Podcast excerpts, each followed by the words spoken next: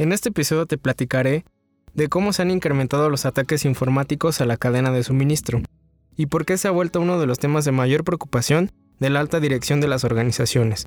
El tema de hoy es ciberseguridad.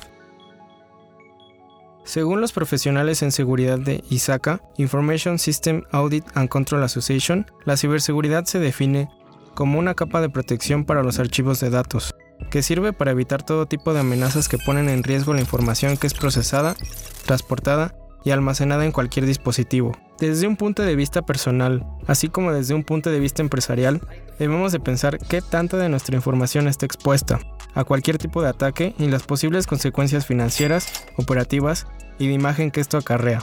La seguridad en la cadena de suministro, desde siempre, ha estado centrada en aspectos relacionados a temas físicos. Ha habido iniciativas a nivel internacional como la ISO 28000, el CTPAT o su versión hermana Operador Económico Autorizado, que son acreditaciones para probar el cumplimiento de ciertas medidas relacionadas con la seguridad y buenas prácticas en la cadena de suministro. Esto pretende dar confianza a los participantes en la cadena para agilizar el flujo. Todo esto está bien, pero hoy en día se tiene que hacer una transición dejar de pensar solo en lo físico y tomar en cuenta al mismo tiempo lo digital. Como hemos escuchado en esta serie de podcast, la industria 4.0 y la digitalización ofrecen muchas ventajas, pero también hacen que aparezcan nuevas amenazas, y nos obliga a tener una visión integral de la seguridad física y la seguridad digital. Dentro de la ciberseguridad existen dos tipos de amenazas, las accidentales y las dirigidas. Las accidentales más comunes son los malwares, las causadas por el factor humano así como la infección propagada desde otras áreas.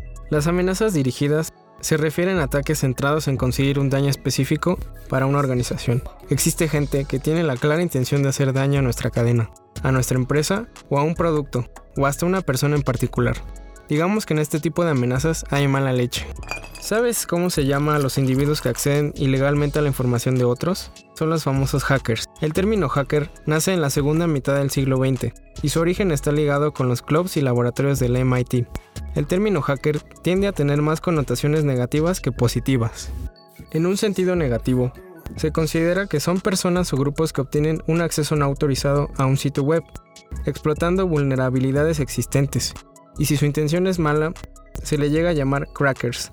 En un sentido positivo, los hackers son profesionales de la informática que descubren los puntos débiles de las aplicaciones informáticas y ayudan a resolverlos.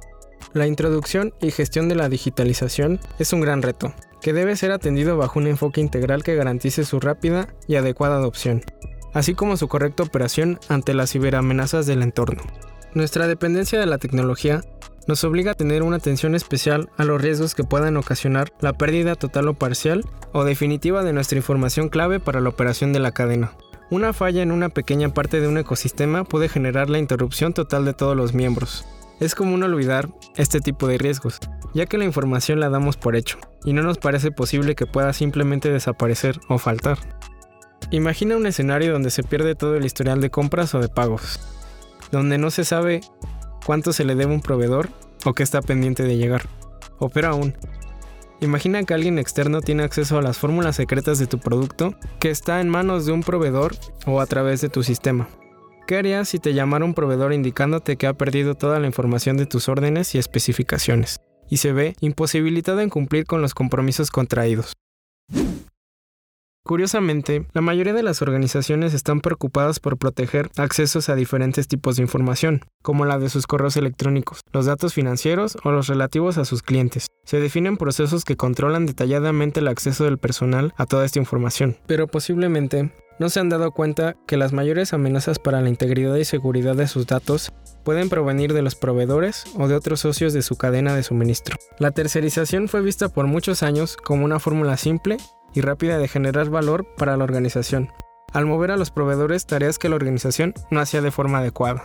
Bajo las nuevas presiones de seguridad y de ciberseguridad, este tipo de relaciones pueden implicar riesgos importantes, sobre todo cuando las funciones que desempeña el proveedor están relacionadas con el manejo de información delicada.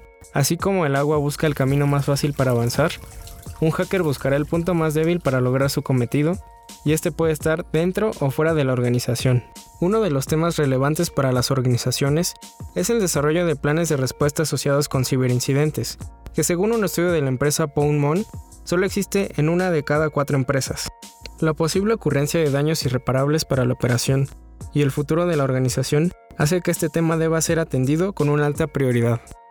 Un plan de respuesta a ciberincidentes se compone de cuatro elementos técnicos y no técnicos que deben ser claramente documentados y asignados. Entre los elementos más comunes del plan se tienen preparación, Definir quiénes formarán el equipo de respuesta junto con sus roles y responsabilidades. Una amplia definición de los tipos de incidentes con sus impactos asociados, formas de mitigación y estrategias de recuperación. Se puede incluir la investigación de las causas del accidente, detección y análisis, definición de las fuentes de riesgo, así como su categorización y priorización, sistema de escalación indicando a quién y cuándo se le notifica de la incidencia, contención, erradicación y recuperación. A partir de la detección y el análisis se determinan las actividades adecuadas, ya sea de contención, erradicación o recuperación. Actividades post-incidente implica la documentación de los esfuerzos tomados para responder y recuperarse del incidente. Esto sirve para establecer líneas base para medir futuros desempeños de respuesta. Las lecciones aprendidas se deben incorporar a la planeación. Las actividades de monitoreo, detección y alerta de amenazas pueden ser realizadas internamente o con un proveedor externo, y algunos de estos pueden formar parte de los planes para tu gestión. Los planes deben ser evaluados antes de posibles escenarios para asegurar su utilidad y deben ser revisados y actualizados periódicamente ante los cambios del entorno. Hagamos una pausa para que reflexiones sobre este plan de respuesta y la exposición al riesgo en el que vive tu organización al día de hoy. Existen una gran cantidad de casos de ciberataques bien documentados, pero un caso reciente de ataque a una cadena de suministro fue el realizado a la empresa Asus Tech Computer Inc., mejor conocida como Asus, Seguramente estás pensando que esto nunca te pasará o que ese es problema del área de sistemas, pero escucha esta historia y tal vez cambies tu primera impresión. En este caso los hackers entraron hasta la cocina, utilizando la puerta trasera, aprovechando los servidores de la marca para distribuir malware. Menciona la firma de seguridad Kaspersky. Los hackers infectaron la herramienta Asus Live Update para distribuir malware en al menos un millón de usuarios. Asus Live Update Utility fue usada como caballo de Troya, a través de actualizaciones automáticas que parecían legítimas. Cuidado, no todo lo que brilla es oro. Las cadenas de suministro de proveedores de software involucran muchos elementos interconectados. Atacando el eslabón más débil de ellos, se puede hacer mucho daño. Imagina que es más fácil robar la combinación de una caja fuerte a su dueño en lugar de taladrar la puerta. El ataque se llamó Shadowhammer y era un tipo de ataque bastante sofisticado, que logró permanecer oculto por mucho tiempo, dado que los archivos infectados estaban firmados con certificados digitales legítimos y además estaban alojados en los servidores de Asus. Asus no es ni de lejos la primera ni será la última víctima de un ataque de este tipo. De hecho, son cada vez más comunes y están aumentando peligrosamente. En otro caso menos elaborado, los hackers descubrieron un bug en el software que controlaba el sistema central de aire acondicionado y por esta puerta trasera pudieron acceder al sistema de toda la empresa. Imagina que alguien se roba las cuentas de tu banco de los datos de tu celular, logrando su acceso por tus bocinas inalámbricas o la conexión de tu refrigerador. La ciberseguridad forma parte de la realidad cotidiana de las empresas. Un informe publicado por el Ministerio de Asuntos Digitales, Cultura y Medios de Comunicación y Deportes del Reino Unido mostró que un 43% de las empresas encuestadas habían sufrido un ciberataque en los últimos 12 meses. ¿Eres de los que cuando escucha la palabra ciberataque imagina un sofisticado ataque a una gran empresa dentro del índice Nasdaq?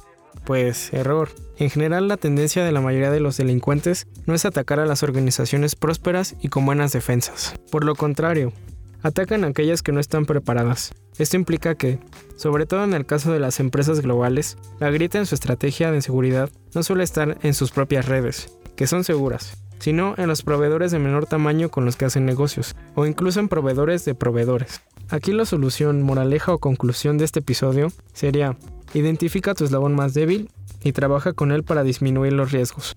Ten contacto permanente con tus socios de cadena para saber qué están haciendo y cómo los puedes ayudar a proteger la seguridad de todos. Para cerrar, te daré algunos consejos que puedes aplicar a nivel individual o corporativo.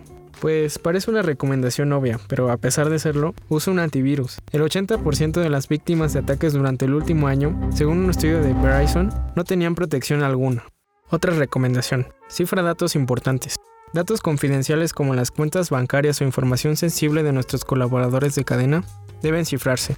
ya que es exactamente el tipo de información que buscan los chicos malos. Ahí te va otra. Usa redes seguras. No te conectes a Wi-Fi gratuito o no me robes 7.89. La mayoría de los ataques se dan a través de redes Wi-Fi no seguras. En el caso corporativo, es esencial que te asegures de que los empleados o colegas en una misma red estén en el mismo canal, cuando se trata de seguir las pautas básicas de seguridad.